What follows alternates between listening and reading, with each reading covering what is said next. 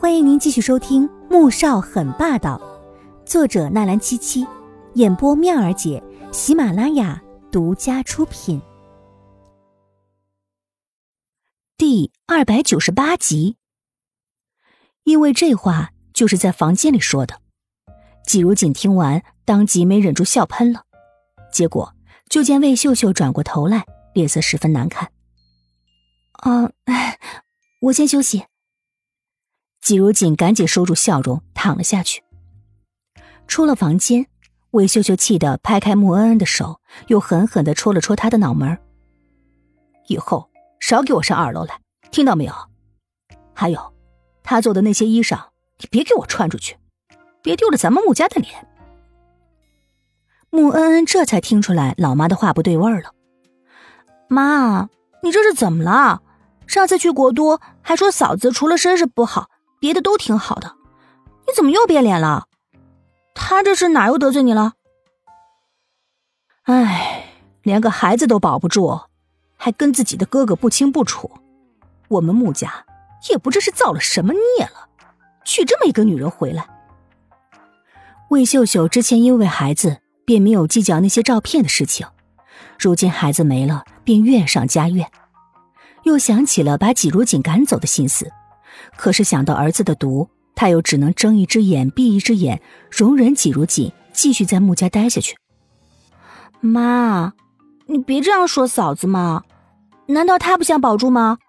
那些照片都是被季家那两个兄妹给害的，大哥都不气，你气什么？穆恩恩忍了忍，还是决定好言相劝。你大哥当然不气呀，他都被季如锦给迷昏了头了，现在。我还有什么办法？妈，你还真是好奇葩呀！我都不知该怎么说了。穆恩像看怪物一样的看着自己的老妈，然后失望的叹了口气走了。唉，我这辈子还是别嫁人了，婆婆这种生物太可怕。末了，还悠悠的扔下一句话，顿时把魏秀秀气的是七窍生烟。晚上。穆萧寒回来，吃过晚饭之后，便提起即将在春城举办的全国商务联会。这次的联会，全国统一携夫人一同参加，到时候应邀参加的都会带着自己的夫人或者是女伴入场。这次总统也莅临呢。穆宏博听后十分震惊。嗯，主办方那边加强了安保，大伯那边送来了三张请帖，到时候你和母亲一起，我带着阿锦。另外一张是小姑的，穆萧寒点了点头，神情倒是很淡然。季如锦听说要去参加晚会，还能见到总统和第一夫人，一时之间有些激动，又有一些胆怯。还是带着恩恩去吧。魏秀秀忽然插了一句嘴，穆萧寒发出淡淡的嗯声，却是带着淡淡的疑问：“这次可是总统和第一夫人都会来的。”你带着如锦去，要是失了仪态就不好了。再说了，这次商务联会去的都是 C 国的大家族，说不准还能给恩恩物色一个家世相当的对象呢。魏秀秀看了一眼抱着一杯牛奶的季如锦，总是瞧不上他。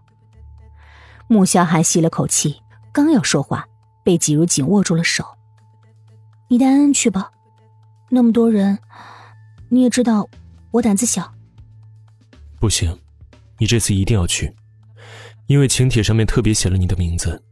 恩恩想去，把他顺道带过去就是了。穆萧寒说着，从上衣的口袋里拿出了那张烫金的帖子，放到桌上。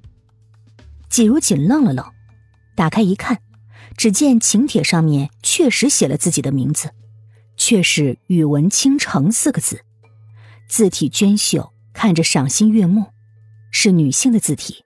如果我没有猜错的话，这是第一夫人特意加上的。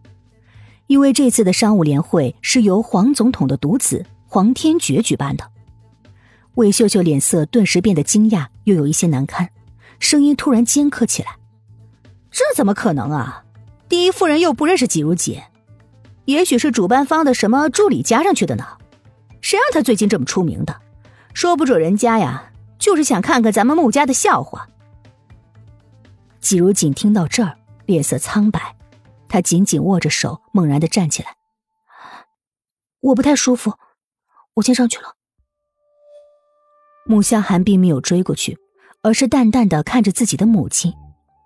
爸，有件事情我没有来得及跟你说，阿锦是被人从后面推下来的，孩子才会流产。还有，过几天我和阿锦搬出去住。说完，拿好帖子，缓缓起身。魏秀秀脸色更加难看了，阴沉着脸冲着穆萧寒吼道：“你是为了这个女人，连父母都不要了吗？”穆萧寒没有说话，而是目光沉沉的看过来。妈，你这么瞧不起阿锦的身世，实际上是不是因为你对自己的身世耿耿于怀啊？你，你胡说什么呢？你！魏秀秀被儿子戳中了心事，声音越发的发颤了。说完，又看向了丈夫：“老公，你怎么不说话呀？有他这样对自己妈说话的吗？你管管他呀！”小寒，上去安慰安慰如锦，失去孩子，他比家里任何一个人都伤心。穆宏博没有理会妻子，而是站起来看着穆萧寒，叹了口气，劝着说道：“亲爱的听众朋友们，我们下集再见。”